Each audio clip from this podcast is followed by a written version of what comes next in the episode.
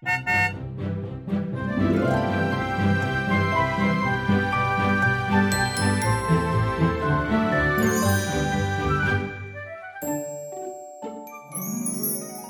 迎搭乘 JK 的身心灵游园车，Life is fantastic。我是 Kevin，我是 Jerome。大家好，我们今天又回到人类图电影院这个主题了。嗯，然后这一次我们跳了一部就是比较跟以前的风格有一点不同的电影。对。比较阴暗一点，但是也是一套挺好看的电影。对，他还得到那个奥斯卡的电影奖，对吗？他得到奥斯卡的最佳女主角啊，等于奥斯卡影后了。对，所以不知道大家从上一次我们的预告里面有没有看到这个片，就是《黑天鹅》。Black Swan，嗯。呃，我们为什么会选这部电影？其实一方面是因为毕竟我们身心灵游园车嘛，所以其实我们在选的电影的素材里面，它是透过电影这一个媒材，然后去让我们去拓展我们对自己心灵的世界的认识。嗯嗯，对。然后我觉得 Black Swan 就是黑天鹅这部电影啊，真的是很很心理剧。对对对对，然后我们先来介绍一下这个女主角哈，因为其实这整部戏都是在看那个女主角在表演。对，然后那个女主角其实就是 Natalie Portman，娜塔莉·波曼。她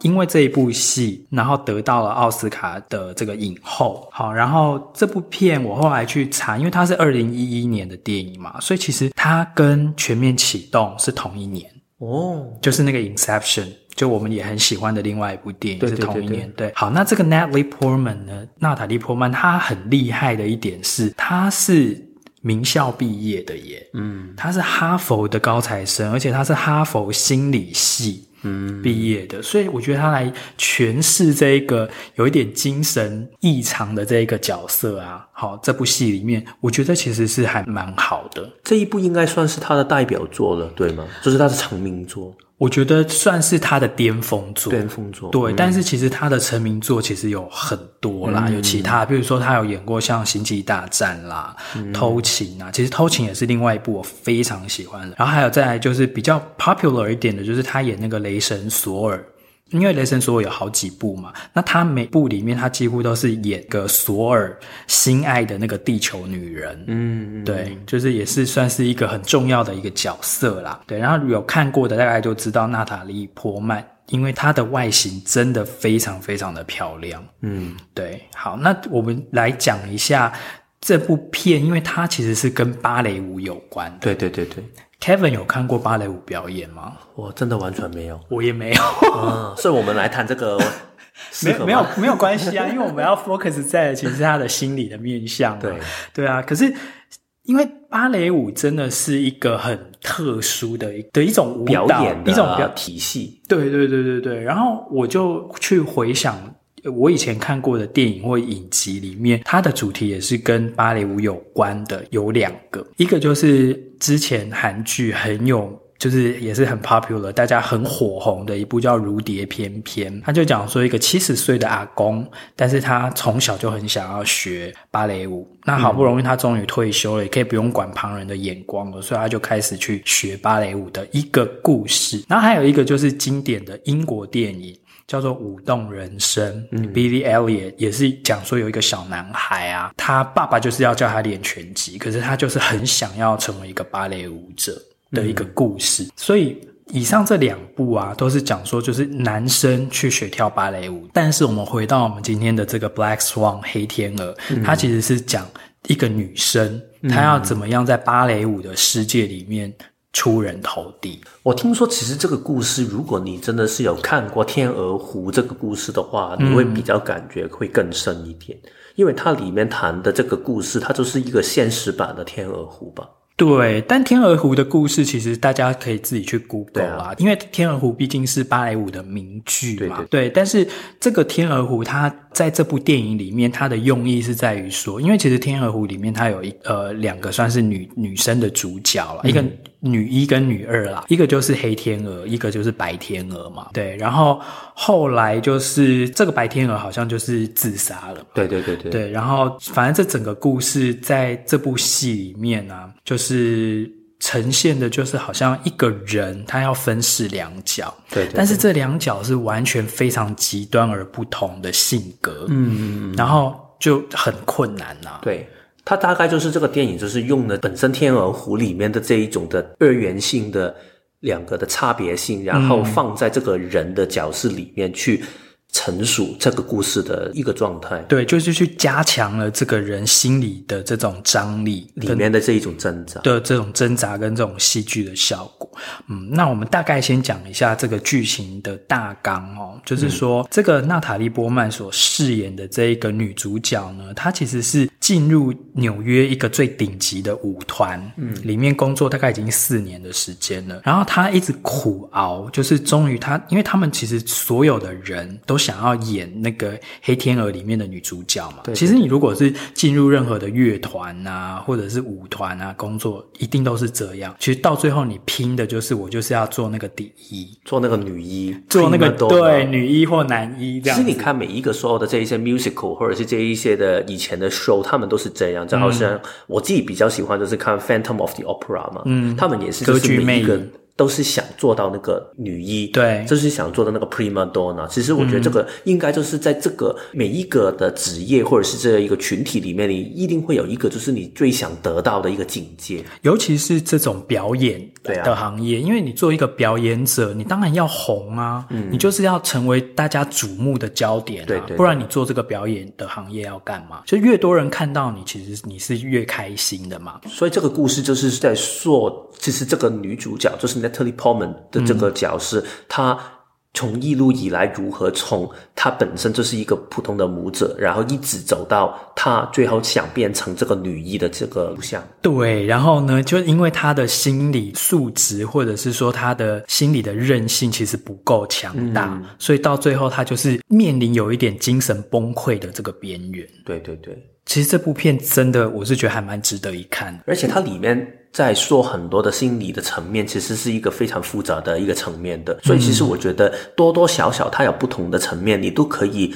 从你的人生里面去得到一些反思，去看一下自己会不会有这一些的面向存在。对，那所以 Kevin，我们今天聊这个黑天鹅，我们会用一个怎样的架构来聊？嗯，我们打算就会用一个架构，就是我们会用几个不同的关系，因为我们觉得这个电影里面它很强调关系。嗯，然后我们用关系里面去说明，其实我们成长过程里面的一些不同的阶段。嗯哼，我们简单说一下几个不同的关系。第一个就是，当然女女主角跟妈妈的关系。嗯。第二个其实是她跟自己的关系。第三个就是她跟 Lily，就是另外一个在这个舞团里面的另外一个有机会变成女一的一个角色，就是有点她心里的假想敌啊。对对，也是她真实里面，我觉得多多少少也有一点真的是竞争的一个对手。对。然后最后一个就是他跟这个舞团里面的那个老板的关系，就是那个艺术总监。对，但是其实每一个这样的，好像跟外面的关系，还是最后回到里面的时候，还是跟自己如何相处的关系。嗯，其实我觉得这个是为什么我们会跳这个电影的主要的原因，因为其实每一个人，你好像从外面跟你的外面的世界去接触，但是其实回到头来，这一些很多跟外面。合作或者是借助的问题，其实回到最源头，还是你对自己的看法，或者是你跟自己的过去是是不是已经有一个梳理好的状态？嗯嗯嗯嗯嗯，没错。好，那首先我们就要先来聊这个。呃，因为女主角她在戏中的名字其实是叫做妮娜，对对对，妮娜，妮娜，我们要来聊妮娜跟她妈妈的关系。因为这部片啊，《黑天鹅》之所以好看，其实它也是很多母女关系的经典之一。对，其实我觉得可以用来作为一个心理学的一个教材。对啊，因为其实母女关系，很多人其实他后来的人生为什么走得不顺，或者是可能就是跟一些不是很。正确的男人在一起，或者是发展比较不好的一些情感关系，嗯、其实都是源自于他跟妈妈之间有一些心结，他没有解开，或者是另外一些就是原生家庭也会，就是可能你跟爸爸，或者是你跟你的就是家里面不同的人这一种的关系。对因为我之前有听过一个另外的一些身心灵的说法，我觉得自己是挺喜欢的，就是当你在成长过程里面，你如何跟你的爸妈、跟你的这个兄弟姐妹相处的话，会影响到你到学校的。时候，你如何跟你的老师、跟你的同学去相处？嗯，因为当你在一群人的时候，你就会很容易把一个比较年长的人，就是代替在你的爸妈跟他互动的方法。然后，当你这个变成是一种你的习惯的时候，当你走到公司里面，你又会这样。所以，如果你会发现到，可能如果你对你的爸爸有一些小时候没有办法表达的不满的话，当你在上班的时候，可能你就会突然就是对你的老板，他给你一句评语，然后你就会很不高兴，然后你会觉得很好奇，他只是说了一句，就是觉得你这个东西根本你就是没有尽力，但是突然你就会觉得很愤怒，可能就是因为你爸爸以前就是跟你说过类似的这一句话。嗯，好，那我们回来看妮娜跟她妈妈的关系。其实妮妮娜跟她妈妈的关系啊，就是一个非常不健康的母女关系的一个范例。对对对，你知道他们有多不健康吗？譬如说，我有几个点，我这边要把它记录下来。第一个就是说，她妈妈其实是不准妮娜锁门的。对，诶，妮娜已经二十。二十五六岁吧，嗯，他是在家里面几乎没有隐私，哎对啊，他妈妈要冲进来就冲进来，然后也不管说他在那个房间里面做什么，而且他妈妈其实就是，其实像妮娜，她就是我我觉得就是很多这个呃社会里面我们常常讲的所谓的妈宝，嗯，就是。被妈妈照顾得太好了，嗯，因为其实很多像这种很会跳舞啊，或者是很会就是在某一件事情上面非常有天分、天才的那种人，爸爸妈妈从小就是告诉他说：“啊，你就是把这件事情做好就好。”尤其是 Nina 这个妈妈，她本身也是一个跳芭蕾舞的人，就是她妈妈年轻的时候也是在舞团工作，对，可是其实就是。他那个时候说，他妈妈已经到二十八岁，然后就一直不上不下嘛，嗯、所以后来就是，我觉得这他背后的故事应该是他妈妈也不太会选男人，嗯、所以到最后就是跟人家就是未婚生子，才生下了这个妮娜。所以妮娜她从小她就没有爸爸，对，所以她就是都是跟这个妈妈在一起。然后对那个妈妈来说，可能妮娜就是她世界的全部，因为她已经放弃了她的事业，然后她的感情也遇到这一些的所谓的意外，所以对她来说，就是所有关于妮娜的东西，他都要。紧紧的掌控。这个妈妈其实很可怕，因为她在这个电影里面呢、啊，有几幕其实就是你可以看得出她的那种控制跟情感勒索。你觉得最恐怖的是那一幕？我觉得，我觉得光是她要帮那个妮娜脱衣服，然后就是剪指甲，剪指甲真的很对啊。然后还有就是，她不是都有一个音乐盒，就是会唱那个《天鹅湖》的那个歌的那个音乐盒，就是。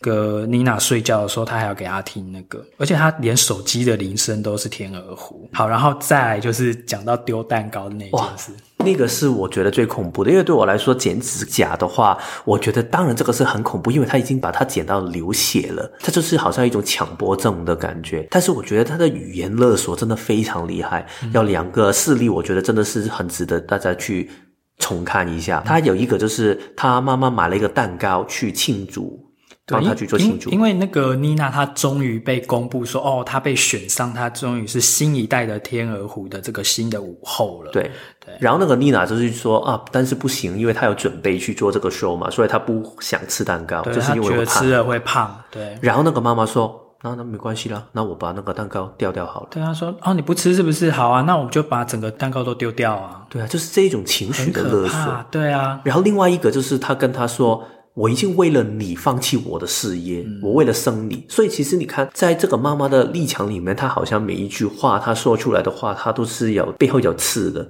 嗯，就是要给话给那个丽娜听。但是我觉得从妈妈的角度里面，她可能真的真心觉得她是为了丽娜放弃了一切。但是就是这一种的关系，让丽娜其实她一方面很想反抗，但是她也没有办法反抗，所以就变成了她后来变成是。有一个，他心理层面里面好像有一个比较软弱的一个状态。其实我觉得这个妈妈她真的应该去看心理医师，因为你知道吗？她像在那个电影里面啊，有几幕就是这个妈妈她自己一个人在房间的时候，她就一一直在那边哭。嗯，然后他就在那边画很多的那个，有点像是画画，但我也不知道是自画像还是画什么东西。对对对。反正就是，你就觉得说他就是在一个精神不正常的一个状态里面。好，然后又常常会去跟女儿讲说什么啊，我为了你啊，我牺牲了我自己啊，我原本也可以在舞团里面怎样怎样有所成就，可是我就是生了你啊，然后我又自己一个人要养你啊，对不对？所以我又不能够弃女于不顾啊，然后我为了你牺牲了我的前途。其实很多的。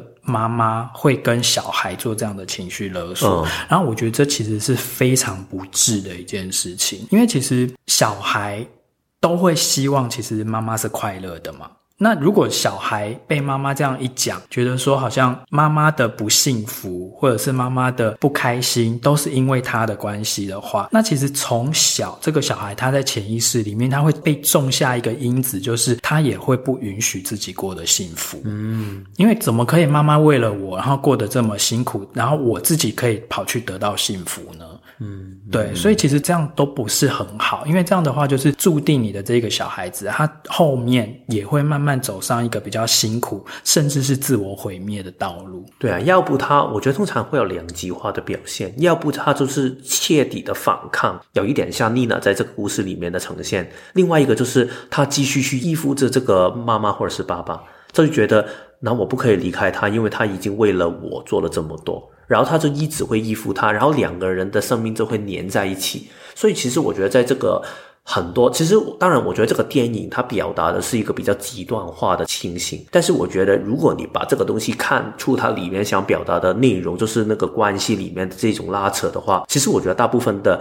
关系不单只是这个母女的关系，还有就是可能就是父子关系也会啊，或者是婚姻关系也会有这样的状态，就是大家其实已经好像没有了一个自己的中心。你把所有东西都压在一个人身旁，就好像刚才我说那个感情跟关系嘛，不是有些人就是觉得，好，我现在跟你这个人结婚。所以我的生命就是为了你这个家去服务，然后我照顾小孩，我已经放弃了我的事业，所以所有东西你就会觉得好像有一种是大家好像欠了谁的感觉。所以我觉得所有的教养的关系也好，或者是感情的关系也好，重要的就是一定要找到自己的一个中心，你要找到一个东西是你可以过好自己的生活。如果我有时间或者是我有心情的话，我也可以去跟你去好好的相处。但是不是我没有你，我的人生就毁灭了？我觉得这个是一个很重要要去理解的部分。因为爸爸妈妈自己过得不好啊，然后把这个压力转嫁到小孩身上，其实对小孩也很不公平。嗯，因为小孩。没有说阻止你去过你快乐的人生啊，嗯，是你自己不要的，然后你就把这个责任丢给小孩，那你叫小孩能怎么办？小孩没有办法替爸爸妈妈的人生负责啊，嗯，对啊，那你要让这个小孩他。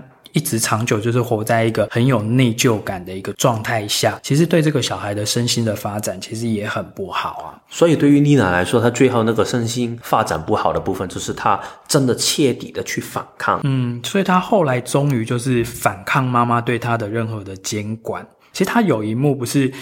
因为我们刚才说他的门家是不能锁门的嘛，对不对？然后他妈妈又要硬要冲进来的时候，有一次他终于就是把那个门就是狠狠的关上，然后还夹到他妈妈的手指，哦，然后他妈妈还硬不要放开那个门框，然后那个妮娜就一直夹，一直夹，哦，一直夹他的手指。那个地方其实我看了，我是觉得，当然有一点。大快人心，但是也会觉得说非常的心酸，就是为什么你们母女关系到最后要搞到这样的地步？嗯，我觉得有一个关键点是，当他真的是可以拿到女一之后，然后他那个反抗的心态就爆出来了，就是因为他终于比较有自信了，而且他说了一句，就是他妈妈应该听到很相信的话，就是。忘记他第一条是怎么去说，但是他就是说，你就是一直都是没有一个很成名的一个表演者嘛，嗯，他就是这样跟他妈妈说，但是我现在就是一个女一的教师了，嗯，所以对他来说，他其实可能一直都看不起他妈的成就，嗯，然后他也不认同他可能他的人生观，所以他一直压抑下去的东西，他到了这一个当下，当他知道自己可以变成女一的时候，他就爆发出来。对，因为其实所有的。儿童的心理的发展都是，不管你今天是父子或者是母女哦，嗯、你一定就是想要去突破或超越这个跟你同样性别的人，嗯，嗯，你才会找到你自己，不然你其实会一直活在他们很强大的阴影底下。对对，所以这个这个也是很正常的一个过程，非常正常，而且你。作为父母的人，其实你要帮助你的小孩，让他的这个过程发生。嗯，你不要就是他一有任何的反抗，或者是他要开始长出自主意识的时候，你就马上去扑灭，或者是你马上去打压。嗯，因为我觉得这个是一个过程，因为你需要一个过程，就是可能你从十多岁的时候，就是我们青少年通常是比较反叛一点的时间嘛。从这个时间开始，你慢慢他那个小孩可以练习一下，我如何可以找到自己的定位。当他走了十多年的时候，这个过。过程会比较舒服一点，但是好像妮娜，她一直都没有办法可以找回自己的定位，但是突然到二十多岁的时候，突然就是有一个女一的机会的时候，你才给她一个可以找回自己的地方的时候，他就会可能比较容易失去平衡，因为他没有过去那一段时间去尝试失败，嗯、他没有练习过。对啊。因为他之前都是一直活在妈妈的，反正就是听命行事，而且妈妈一定都会跟他讲说：“我都是为你好啊，嗯、对啊，因为你是我唯一的宝贝啊，对不对？我唯一生活的重心，我就是生活就是为了你啊，为了服侍你啊，干嘛干嘛的。”所以他放弃了妈妈这个依靠点之后，他就找到另外一个参考点，嗯、他就是那个舞团里面的一个前女一。嗯嗯嗯，哦对，所以我们就要讲到了第二个，今天我们要讲的关系，就是妮娜她跟自己的关系，就是其实任何一个人也是，就是你到最后你还是必须要去探索你跟你自己的关系。嗯，好，所以这个刚才我们说的那个前女一啊，她的名字叫 Beth，所以这个 Beth 她其实贝斯贝斯哦，我觉得应该是翻译成贝斯吧。啊，嗯，所以这个 Beth 她其实她就是前女一，但是她已经给这个舞团就是。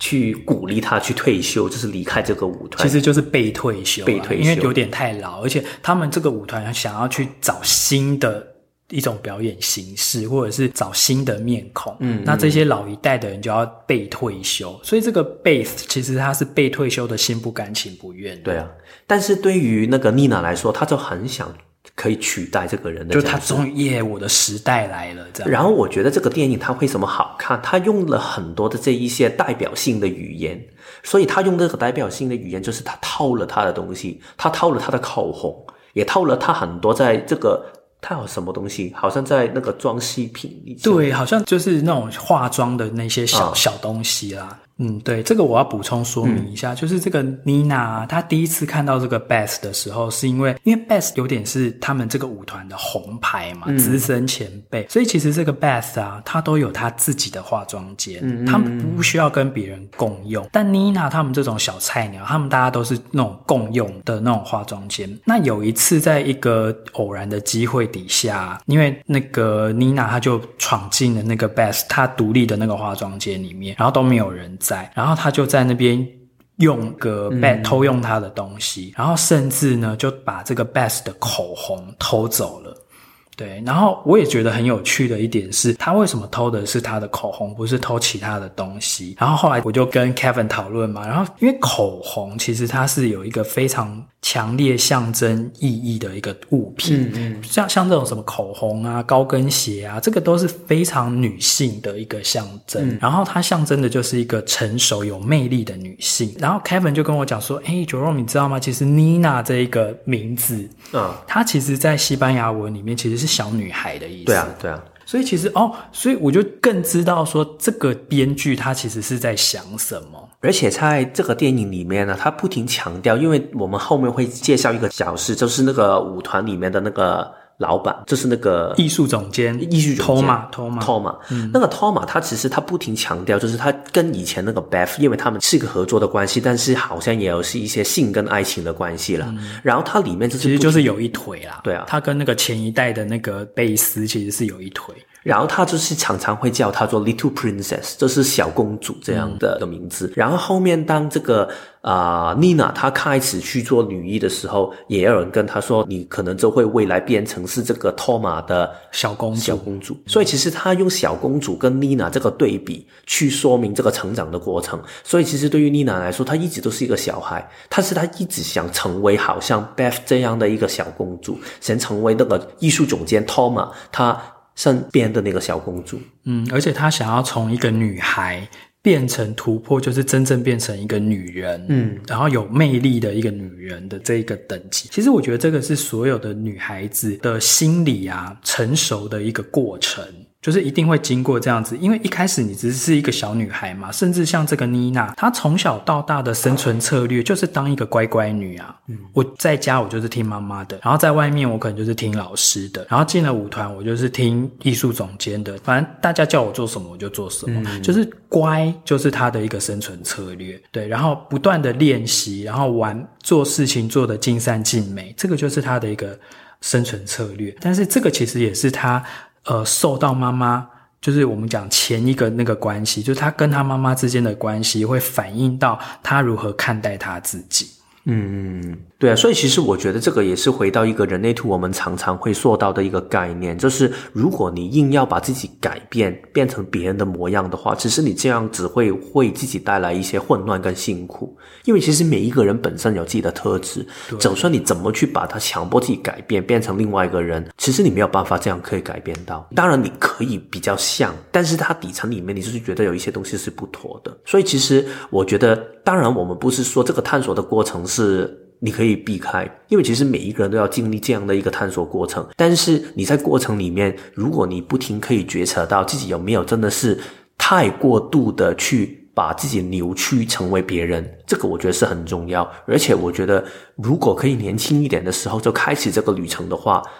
你的尝试失败的空间会比较多一点，就是如果你十多岁已经开始的时候，你的负担比较没有这么大的时候，这个探索的过程就会比较轻松一点，你可以多一些空间可以去尝试。但是如果你真的到可能四十多、五十多，可能你要养一个家的时候，这个的尝试就会比较困难一点，然后你要付出的代价可能也会比较大一点。嗯，但是还是一个旅程，我觉得每一个人都要经历到的。对啊，对啊，对啊。然后我们私底下其实有在聊说，这个妮娜她应该是居中心空白。哦，对，因为这个我很感受到他那一种，就是我要找到一个要可以模仿的对象，我想要成为贝斯。我想要成为这个贝斯这样子，对。可是人其实到最后是你要去成为你自己啊。嗯，对，对对对，嗯，我觉得这个才是最后的一个方向。所以我们之后就可以聊到，就是他跟那个 Lily 的那个关系。对，第三个关系其实就是 Nina 跟 Lily 的关系。那这个 Lily 她是一个什么样的一个角色呢？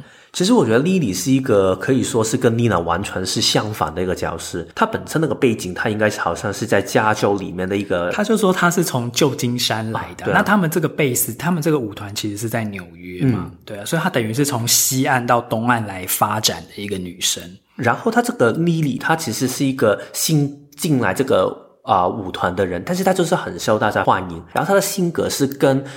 丽娜是完全相反的。嗯，我们刚才说丽娜就是一个好像小女孩的感觉，然后莉莉就是好像一个非常性感，然后很吸引男生的一个角色。然后她那个角色的定位就是非常的热情奔放。嗯，她有什么话她就会直接说出来。嗯，但是丽娜就是一个。啊，比较很，hold back，hold back，然后每一天都是很努力的练习的人，嗯，就是很含蓄、很保守这样子。所以我觉得这个电影里面，他用妮娜跟 Lily 这个对比，其实他是代替了本身在天鹅湖里面那个黑天鹅跟白天鹅的这个角色的差别性。对，所以其实我觉得这个表达是很有趣，就是妮娜就好像是一个天生的白天鹅的一个人。所以其实这个也是在这个艺术总监托马他也是这样去说的，就是你天生就是一个白天鹅，但是你就是不是一个黑天鹅，你没有黑天鹅的那种诱惑的力量在。就是说以前呢、啊，他们这个舞团在野天鹅湖的时候啊。他们其实是黑天鹅跟白天鹅的角色是由两个不同的人去演，嗯、所以其实还蛮容易的嘛，对不对？对啊，对啊，就是演那个狂野的，你就把狂野给演好；然后演那个就是楚楚可怜的，你就把楚楚可怜给演好。可是他们这一次新一代的表演是，他要找到一个女一，然后那个女一是他要一人分饰两角，所以这个其实是非常大的难度，因为黑天鹅的个性跟白天鹅的个性其实是两个极端，嗯。一个是非常就是那种要惊艳全场的，嗯，然后一种其实就是那种很。林黛玉型的那一种，嗯、对，就是很惹人同情啊，然后很可怜啊，这样子。对啊，所以其实我觉得这个也是他电影里面好看的地方，因为他如果你硬要把两个很极端的性格放在一起的时候，你需要时间找到那个平衡点。对，然后这个丽娜跟 Lily 的关系里面，其实就是这个平衡点。有一点，我跟 Jerome 去讨论的时候也觉得很有趣啊，就是其实啊、呃，那个 Lily 她很多表现出来的事情，其实我看到最后我已经分不清这个是。莉莉真的是这样的一个人，嗯，还是妮娜对她的一个投射，嗯，因为我觉得莉莉这个名字也是改的很好，因为莉莉如果大家知道这是百合花，对吗？对对对，它其实比较代表是一个清纯的感觉，就很纯洁，对，所以其实后面那个艺术总监托马他也这样说过莉莉，就是他说他的动作其实他不。完美，但是他做的事情就是好像没有用力的感觉，嗯、就是好像他没有去装自己是什么样的一个样子。换句话来说，他就好像是很纯粹的去把自己身体的力量去呈现出来。对，但是在这一部戏里面呢，Lily 的存在，她其实是作为妮娜心里面的一个假想敌。从一开始 Lily 出场的时候，妮娜对她就非常的超级的敏感跟关注哦，他就会一直去观察说，诶，这个新来的女生是谁？嗯，然后为什么她就是这么样的自然？嗯，好，好像跟谁都没有任何的隔阂的那种感觉，然后就是说他想说的，然后做他想做的。好，然后就迟到就迟到，或者是反正就是一个很不守规矩的一个很突破框架的一个存在，所以。为什么妮娜会这么的注意他？因为他的性格跟妮娜刚好是两个极端。那两个极端的时候，其实很容易会产生这种互补的吸引力。嗯，对，会特别的惹你的关注。其实你想一下，如果你一开始走进职场的时候，可能也会有这种的感觉，就是你一开始带着一个可能你就是非常很有动力的心，就是我。很爱这个行业，所以我走进去做这个事情。所以你就好像妮娜，我只是很纯粹的喜欢跳舞，所以我来跳舞。我只是想把每一个动作做得好。但是你突然看到有一个新来的同事，或者是一个已经很老练的同事，然后就觉得为什么你可以这样做事情？为什么你可以想这么多？甚至可能你会觉得你心机可以这么重。然后，但是你可以做得这么成功，所以你里面会有很多的挣扎。我觉得这一种挣扎，很多时候回到源头，就是一方面，其实你知道自己底层有这样的一个倾向，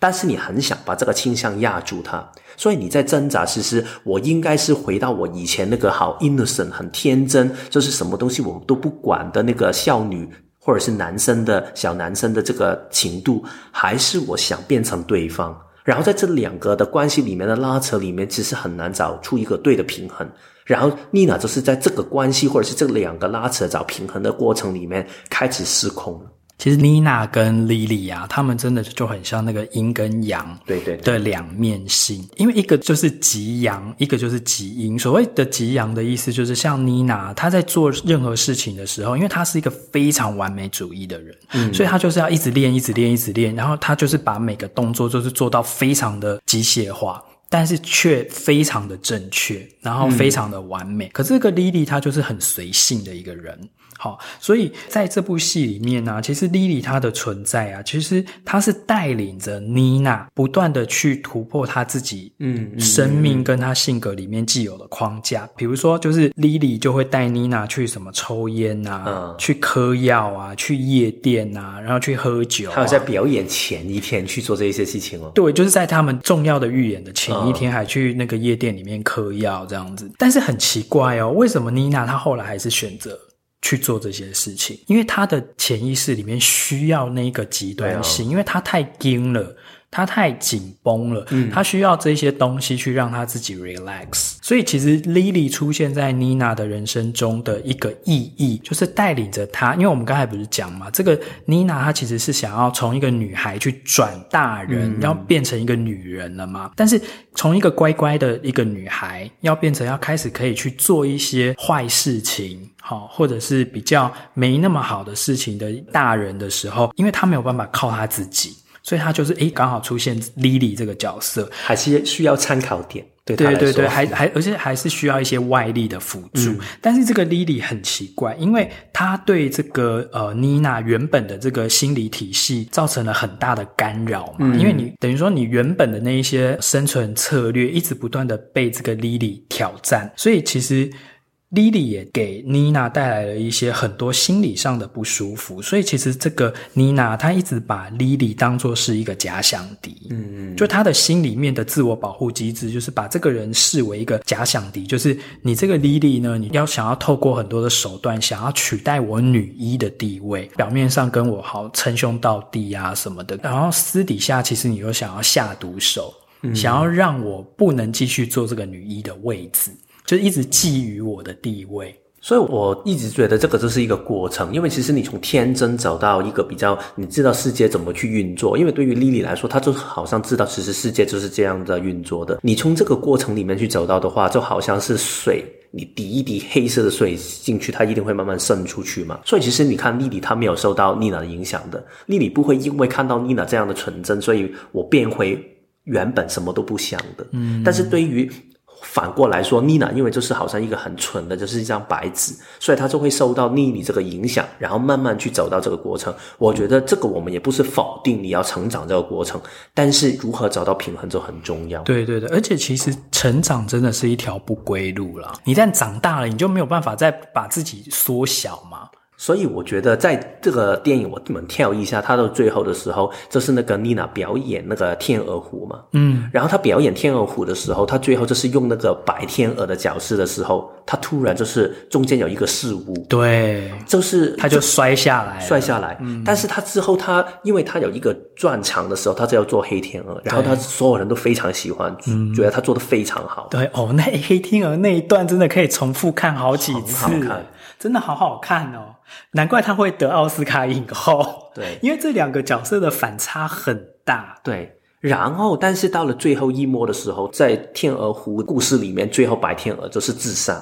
嗯，然后他在这个剧里面，他也真的是自杀，就在这个电影里面，他就是有一个玻璃插在自己的肚子下面。嗯，然后这个我觉得他想表达就是，其实他现在已经回不去那个白天鹅的角色里面了，他已经把这个白天鹅已经消失掉了。嗯，所以他已经把以前的他。杀死了，对，她变成小女孩，对，就是小女孩的那个部分其实已经死了，对啊，她已经长大了。但是我觉得世界上面的东西其实不一定要这么极端，就是你要不就是全白，要不全黑，其实很多时候你是可以从中间去拿到一个平衡点的。就好像其实也是回到我们说身心灵有原车的概念，人类图的概念，其实我们可以同时是很天真的去相信我们自己的身体，去下决定，去好好的。相信生命会带给我们东西，但是同时也不代表我们不可以去同时认知到世界上面的黑暗，或者是世界上面的现实啊。对，其实这两个东西是可以找到平衡的。但是如果你很想去找到一个完美的把两个东西融合在一起的时候，你白天鹅要拿满分，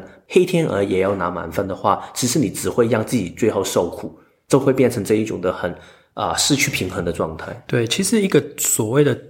转大人就是你要心灵要慢慢去变成一个成熟的大人的那个过程里面啊，其实就是像 Kevin 刚才讲的这个，就是你自我的整合，嗯，就是你要把很多分裂的部分，你要把它整合在一起，因为你如果整合的成功的话，你的成熟度才会提升。嗯，那如果整合不成功的话，就会变成说你的潜意识里面会有一种。对于自我的理想化的版本跟现实中的你会呈现一个很大的落差，嗯，然后人会没有办法接受说，哎，为什么我现实的表现是这样子？可是我明明不是一个很好的人嘛，然后你就会一直。卡在这种分裂的这种状态里面，所以转大人是对任何人来讲，心灵的这个成长、自我的成长都很重要。那在这部戏里面呢，妮娜她转大人其实有几个关键的行动哦。第一个就是我刚才讲，她用门去夹她妈妈的手指嘛，嗯，这是一个代表说我挣扎，我要长大了，我不要再受到你控制。嗯，那另外一个是她把她所有从小的那些绒毛玩具、嗯、那些娃娃全部都丢掉。都从垃圾桶里面丢掉，然后他也把他妈妈就是每天给他听的那个安眠曲，晚上睡觉的那个音乐盒啊，都把它砸烂了。嗯，对，因为他再也不需要这些东西，这就是一个长大的象征。你必须要丢弃人生前一个阶段给你带来安全感的事物，长大跟这个内心的。不同的阴跟阳的整合啊，其实就是每个人都一定要面对的。那这部戏里面，其实我觉得很好看的地方也在这边。嗯，好，那最后我们要来讲的就是第四个关系了。对，就是他跟那个托马的关系。对，其实我觉得他托马只是一个。为他带出这个议题的部分，就是关于完美主义的部分。因为本身我觉得托马在这个部分里面也是完美主义的一个人，因为他很想找到一个人可以把黑天鹅跟白天鹅可以混在一起的一个可能性。但是我觉得真正就是这一种完美主义，其实是让这个故事变得这么的有趣。因为其实你看妮娜，她最后为什么会这么受苦，就是因为在她的成长过程里面，她没有任何的东西，她只有一个东西就是跳舞。但是如果你要跳舞的话，最基本的东西就是你要把每一个动作做得好嘛。所以其实这种完美主义就在她成长的过程里面变成是一种非常的重要的价值观。所以她最后也要求自己所有东西都需要变得完美。所以，如果我要去做女一的话，我不单只要做黑或者是白，我要做黑跟白合在一起。如果我的这个艺术总监他要求要有这样的一个角色，我就要做到这个角色，我还要把它完美的混合在一起。他不给自己一个可以不完美，不给自己放松的这个状态，所以这个就是让他这么的受苦。我这里很想去 quote 一句，就是 Toma 跟 Nina 说的一句话，因为他一开始 Nina 想争取这个女一的角色的时候，他有一次他跑到那个托马的办公室里面，他去求情，就是想跟他说，我想拿到这个角色。嗯，然后托马给他一个评语，他说。在过去四年里面，我每一次看到你跳舞的时候，我只看到你就是非常的投入，甚至有一点的脚米在每一怎样去把每一个动作做得完美。但是其实我从来都没有看到你 lose yourself。他不停强调这一组字，所以我们很想提出 lose yourself 但意思。他大概有一点就是觉得你在迷失在里面，投入在里面的这个意思。所以他说你从来没有 lose yourself，从来没有。所以你不停的去遵守这一些的规则是为了什么？然后他说了一句，我先说英文。他说，Perfection is not just about control, it is also about letting go. Surprise yourself so you could surprise the audience。所以他的意思是说，完美其实不单只是代表你要把所有东西都掌控好，完美也代表你要放手。所以其实这个是一个平衡来的，所以你要先要让自己可以从你的表演里面得到惊喜，这样你才可以惊喜到你的观众、你的听众。所以我觉得这个也是一个很有趣的观点，就是因为对于丽娜来说，她一直就很想去把所有东西控制，她甚至想把她自己的成长控制在一个她想要的一个程度上面。所以其实对他来说，这个就是完美主义跟控制，但是他从来没有愿意去在他的人生里面放开过。去迷失过，让自己投入在里面，直到莉莉的出现。但是当他遇到这个事情的时候，他突然就极端的跑到另外的一个一百八十度的方向去，然后变成是一个非常的狂野的一个角色，然后把以前的那个会想控制的这个面向完全吓死掉了。对，其实，在这个妮娜转大人的这条路上啊，嗯、其实她的这个艺术总监托马真的也是扮演一个很重要的角色。嗯，但是这个托马真的你也搞不清楚他到底是渣男，还是他他真的是为了这个妮娜的艺术表现的进步而着想。对，对啊。因为他其实又想要占那个妮娜的便宜，便宜对，又又会什么摸她啊、亲她啊、干嘛的挑逗她啊，然后还叫那个妮娜的回家作业是要去自慰。所以其实我觉得，为什么就是之前不是有一个 Me Too 的运动嘛？嗯、就是很多时候我觉得在这一些的艺术层面，或者是一些一些的。教练这些这样亲密的关系里面，然后掌握权力的这一些人就很容易会那个。对啊，所以我觉得真的要特别敏感这一些部分的东西，因为其实我觉得无论是那个 Toma 他本身的立性是如何，但是还是会对 Nina 有一定程度的伤害。对，也不可以真的说他是为了你的成长，然后你就可以做出一些让对方受伤或者是不尊重对方的行为。嗯嗯嗯。但是其实那个托马在这部戏里面啊，他真的他一直反复讲述的一个道理，就是像 Kevin 一直讲的，就是他就是一直叫 Nina，就是你要 lose yourself。嗯。在电影里面，他是把它翻译成说你要真情流露，嗯，你不要只是为了只是控制自己去把那个动作做到完美。然后把动作都做到很精准。除了这个以外，你必须还是要有你的情感在里面。嗯，对啊，这个就是他所谓的 lose yourself，也是他侵占那个 Lily 的这个部分。对对对，他里面他就一直讲 lose yourself，lose yourself，就很多地方都在讲这个。然后我就想到说，其实，在我们人类图里面啊，其实这真的是两种不同回路的思考。因为我们都知道说，其实社会人回路它其实又有分成两种不同的嘛，嗯、一个是理解回路。然后一个是感知回路，那理解回路，它其实它主要就是要一直在一个固定的模式里面寻求完美，就有点像是这个妮娜，她就一直练，一直练，一直练，一直练，然后练到一百分。嗯，可是有另外一个感知回路是，他就不要一直练啊，嗯，他就只是要一次性的就是随机发挥，或者是我就是看我当下的感觉，嗯，然后我就是在那一个当下创造出完美。嗯，对，所以其实就是两种完全不同的取径啊。但是我觉得在人类图里面，它也有一个智慧是说的很好，就是说，就算你追求完美的这个部分，你到的最后的时候，就是你所有东西都做对的时候，嗯、你会突然发现，就是好像差了一点点。因为如果你要变成是一个真的完美的表演的话，你就是有一点的感动的地方，然后那个感动地方可能就是刚好是一个我们叫缺陷美，对吗？对，就是他的逻辑其实真的很很难理解。就是说，其实失控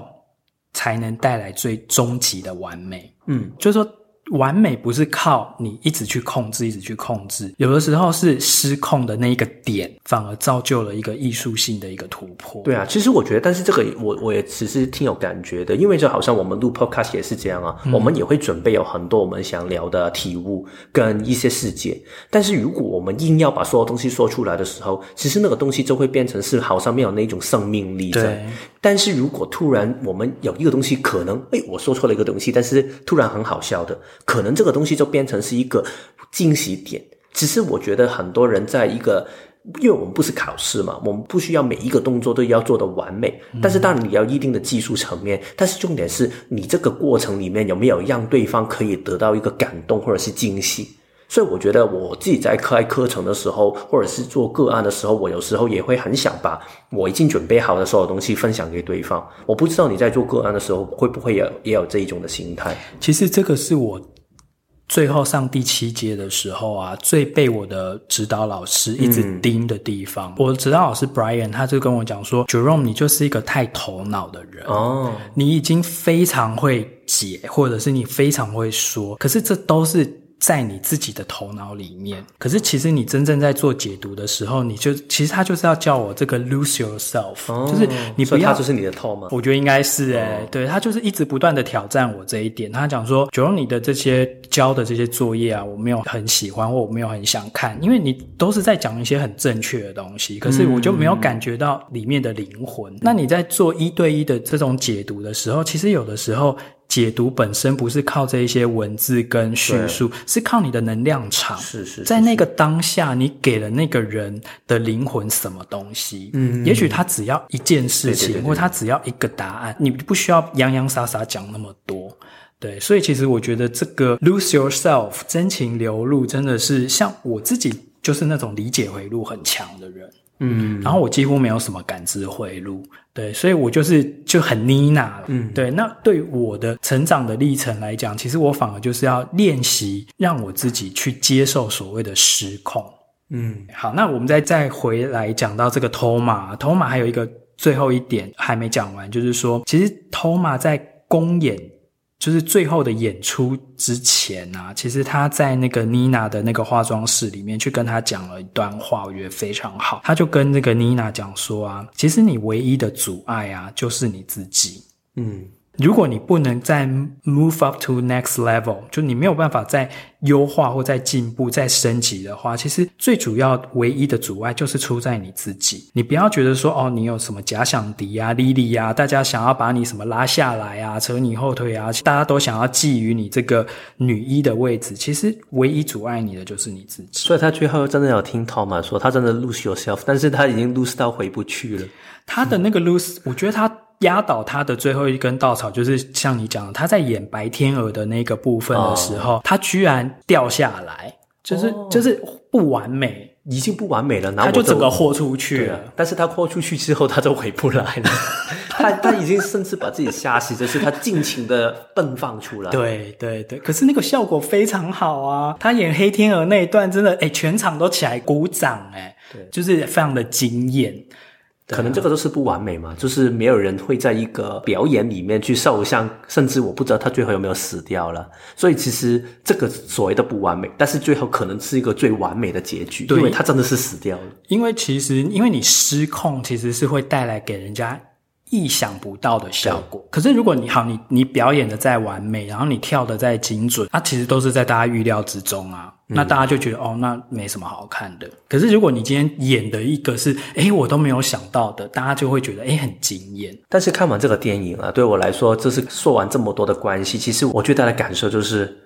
我真的从小到现在，我都不想在一个这样的团体里面去生活跟成长。哦，对啊，那个真的好辛苦哦，竞争太激烈了。对啊，而且还有就是每一天你要不停的重复练习同一个东西，练习很多时间。所以我就是觉得这一些可以在。乐团里面也好，或者是舞团里面也好，或者是一些运动员也很厉害，就是你可以每一天不停的重复。我觉得通常这一些你真的要非常非常喜欢这个事情才可以。嗯，尤其是如果你要走到最顶尖的啊、呃，这个境界的话，你还要 lose yourself，所以其实我觉得这个是不容易的。你技术层面已经到了非常高，但是同时你也愿意去就是放开来去表演，其实我觉得这真的是一个挺高的难度。我觉得一方面也是因为可能他们的这个领域是艺术的领域啦，嗯、艺术的领域的话，就是你不是只是机械性的把事情做到对就好，你还必须要有一个创作的成分。你还必须要有一个就是感动人、打动人的一个成分，那那个都是要靠失控。但是这个真的非常不容易，先要到一个你可以完全掌控的境界，嗯，然后你才可以到失控。对对对，如果你没有完，不是说你一开始就失控哦。对啊，这样你只是乱来，真正你就是在乱演一通而已。对啊。好，那我们今天对于这个黑天鹅的探讨也算是 非常的彻底了。OK，我们下一集就是要来回到人类图的职场力的这个内容了。嗯，那我们下一次要来聊的是幕僚力。对，所以就下一个星期我们再来跟大家去聊一下这个主题喽。拜拜。拜拜。